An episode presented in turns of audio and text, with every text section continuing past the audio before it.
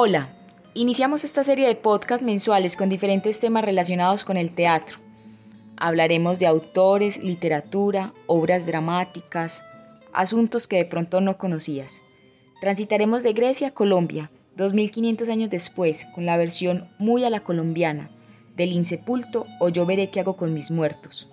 Y escuchamos precisamente la música de esta versión contemporánea, composiciones creadas para la obra, bajo la dirección de Cristian Ramírez, quien logra conjugar el tiple, la guitarra y la bandola para sumergirnos en una casa campesina a finales de los años 80. Antígona es una rebelde con causa. Soy Ana María y hoy conversaremos con Flor Gallego, una de tantas Antígonas colombianas, nuestra rebelde con causa. Tú, Ismene, mi querida hermana, que conmigo compartes las desventuras que Edipo nos legó, sabes de un solo infortunio que Zeus no nos haya enviado desde que vinimos al mundo. ¿Sabías que esta ha sido la obra más representada, superando incluso a Hamlet de William Shakespeare? Antes de este diálogo, Yocasta se ha suicidado, Edipo está en el exilio, y los dos hermanos, Eteocles y Polinices, han muerto en la guerra. Esta es la breve antesala para una gran obra. Hablaremos también de otros datos curiosos. Inspirada en la tragedia griega Antígona de Sófocles, El insepulto yo veré qué hago con mis muertos indaga en varias problemáticas de nuestra realidad nacional. La imposibilidad de dar sepultura a un cuerpo por la degradación del conflicto, el despojo de tierras, la impunidad y el desplazamiento forzado. Dos mujeres se confrontan ante el hecho de enterrar a su hermano Pablo, desde diferentes percepciones filosóficas y morales. Polinices, en este caso Pablo, es el espectro que deambula en el hogar campesino y que reclama dignidad para su amortajado cuerpo. Dignidad, esa es la palabra de nuestra Antígona colombiana. Bueno, ¿y quién es Flor Gallego? Mi nombre es Flor Gallego, nací en la vereda La Esperanza, municipio del Carmen de Oral. Mi niñez en la vereda fue una niñez muy linda, pues una niñez de campo, eh, una niñez donde uno estaba cerca al bosque. Eh, fue una niñez que que se tenía miedos y miedos a los animales del bosque, eh, pues a uno le picaban muchísimo los animales, a mí me, me, mordió una culebra, una víbora. Eh, 8 y 15 días de estar en la cama con mi cuerpo hinchadísimo de esos animales. O sea, esos eran los miedos a, a esos animales, pues que, que era muy atrapado pues por el bosque que existía muchísimo en esa vereda. Eh, eso fue pues mi niñez.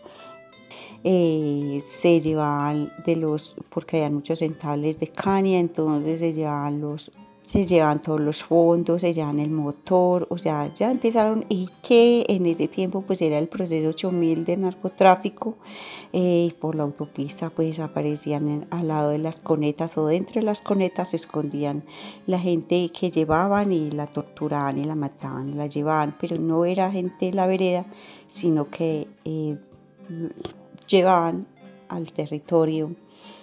Eh, a ver, ahí fue donde empezó pues como más los miedos porque ya empezó que el F2, que la mano negra, que el DAS, eh, pues escuchaba todos esos eh, grupos que eran los que pasaban por esa región.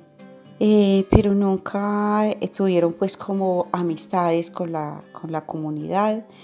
ya en los años 90, que fue el año que pues yo me casé, en el 91 empezaron a escucharse eh, que llegaban grupos armados, que se veían gentes armadas y bueno, empezó ya el temor, el miedo de la comunidad y empezó el miedo hacia mí, hacia mis hermanos.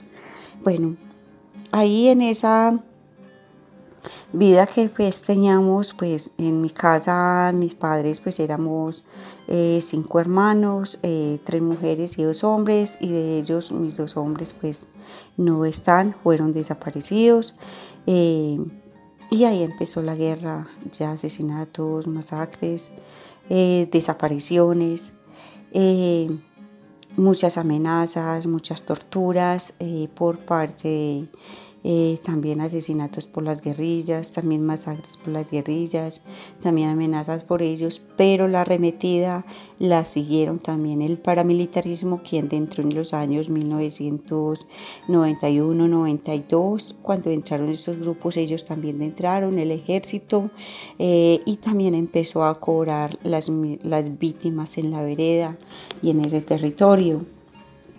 Flor Gallego es una de las sobrevivientes de la violencia sistemática que se vivió en la vereda La Esperanza, ubicada en el Carmen de Viboral. Perdió allí buena parte de su familia y amigos y lleva 20 años buscando justicia junto a su comunidad. Hoy no se sabe absolutamente nada de ninguno de los desaparecidos. 12 víctimas, 12 familias que aún los buscan, 12 familias que exigen la verdad. Flor, ¿qué ha pasado luego de 24 años de esta dolorosa historia. Se han hecho preformas, actos simbólicos de memoria, de mucha resistencia, marchas, movilizaciones en la misma vereda.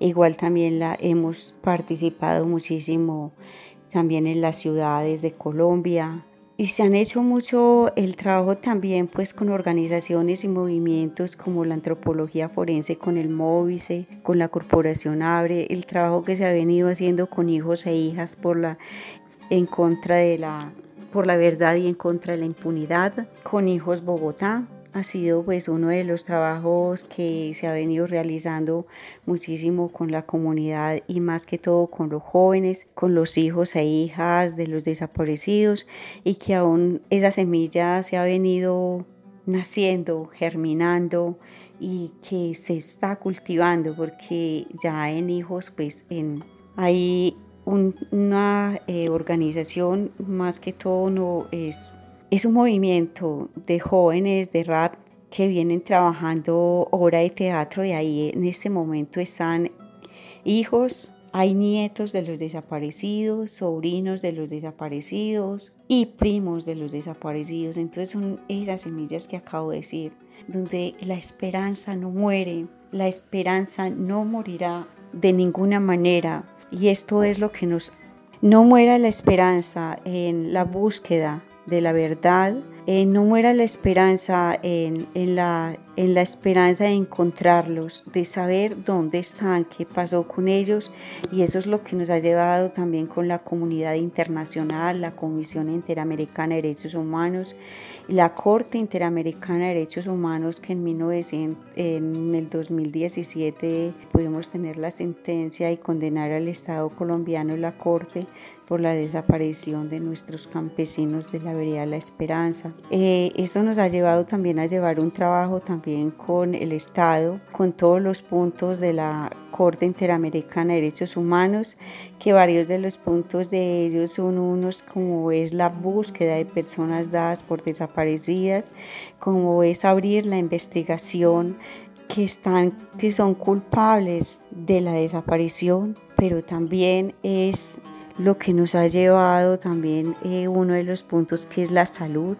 la educación, que es el monumento, pero también cuál es la memoria, qué es lo simbólico, qué es la parte esencial, si no tenemos memoria, si no hay, y si, y si no tenemos eh, la construcción eh, de la parte simbólica, nosotros no podemos llegar de verdad a tener un conocimiento, mostrar cuál es esa base principal, cuál es esa construcción que tenemos que seguir buscando, que tenemos que seguir exigiendo y que tenemos que seguir trabajando. Esto es lo que nos ha tenido a nosotros muy presente y el acompañamiento de muchísimas organizaciones, ONGs internacionales como es Colombia, Europa, Estados Unidos, que nos han venido acompañando y que hemos venido de la mano de la Corporación Jurídica Libertad. Esto ha sido, pues, eh, en resumidas cuentas, nuestro trabajo incansable. Son muchísimos los documentales que se han hecho, son muchísimos los trabajos de memoria que se hacen con los universitarios, con los niños de las escuelas, eh, con los colegios, que se vienen dando y que se viene denunciando en los medios de comunicación, en las redes sociales. De muchísimas maneras lo vinimos haciendo día a día Por eso no muere la esperanza y jamás morirá la esperanza por la búsqueda de la verdad, la justicia, la reparación y las garantías de no repetición. Esto es siempre nuestra esperanza. Esto es Antígona. Esto es el insepulto, un espejo para mirar el horror que nos paraliza. En el insepulto, Antígona es Ana, una mujer campesina que busca a su hermano para darle sepultura, contra todo contra viento, marea. Esta es Flor, una antígona de nuestra tierra, que busca a doce campesinos de su comunidad y que quiere saber la verdad. Flor, ¿qué piensas del proceso de paz? ¿Es posible el perdón? ¿Es posible la reconciliación? El proceso de paz para nosotros en Colombia como familiares de detenidos y desaparecidos, como organizaciones y movimientos sociales, el proceso de paz para nosotros y los colombianos es un proceso de paz es demasiado importante, porque es haber tenido un grupo armado de más de 60 años de guerrilla, que es pues al nivel mundial es uno de los grupos más antiguos y que resistió más años y que aún se sentó con el gobierno y que pues para nosotros después de esto podemos tener eh, en medio de tanta situación pues que no es fácil para nosotros y que no ha sido fácil poder llevar todas estas propuestas y poder haber logrado que en el proceso de paz se tuviera en cuenta las personas dadas por desaparecidas, la búsqueda pero en ese proceso de paz haber logrado también una justicia especial para la paz, esos cinco acuerdos que son tan importantes, pero para nosotros ese, este proceso de paz también fue importante porque está también la comisión de búsqueda, la comisión de la verdad, que es tan importante porque en el proceso de paz está la verdad los eh, reinsertados de las FARC no vuelvan otra vez a coger las armas, sino que continúen con nosotros, eh, en la, con la población civil trabajando unos por otros, porque eso es lo que nos lleva a una paz duradera, es lo que nos lleva a no sentir más dolor.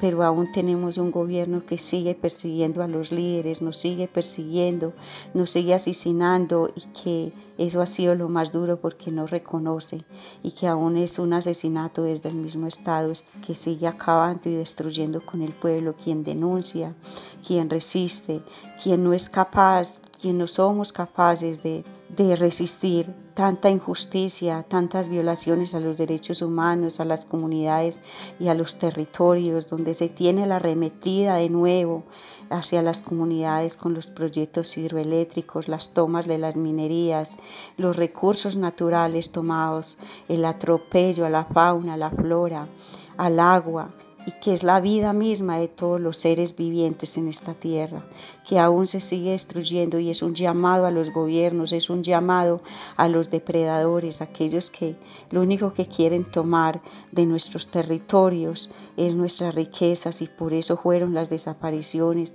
por eso fue la arremetida de guerra contra los territorios, por las riquezas y los recursos naturales y es lo que más se duele, porque las desapariciones de nuestros seres queridos, ahora también viene la desaparición de la fauna, la flora, las desapariciones de nuestros ríos, quien llevan las memorias de todos nuestros seres queridos. Seguiremos con la esperanza, la esperanza no muera jamás. Pero ¿qué tiene Antígona? ¿Cuál es su encanto? En Francia, en 1944, durante la ocupación alemana, esta obra se presenta, pasando incluso los controles de la censura. Se dice que Nelson Mandela actuó en una versión de Antígona. Es representada en ese momento en refugios sirios, 2500 años, y esta obra nos habla, nos conmueve, nos estremece. Este podcast está dedicado a todas las Antígonas colombianas, Flor Gallego, María Elena Toro y nuestra Sirirí, doña Fabiola Lalinde.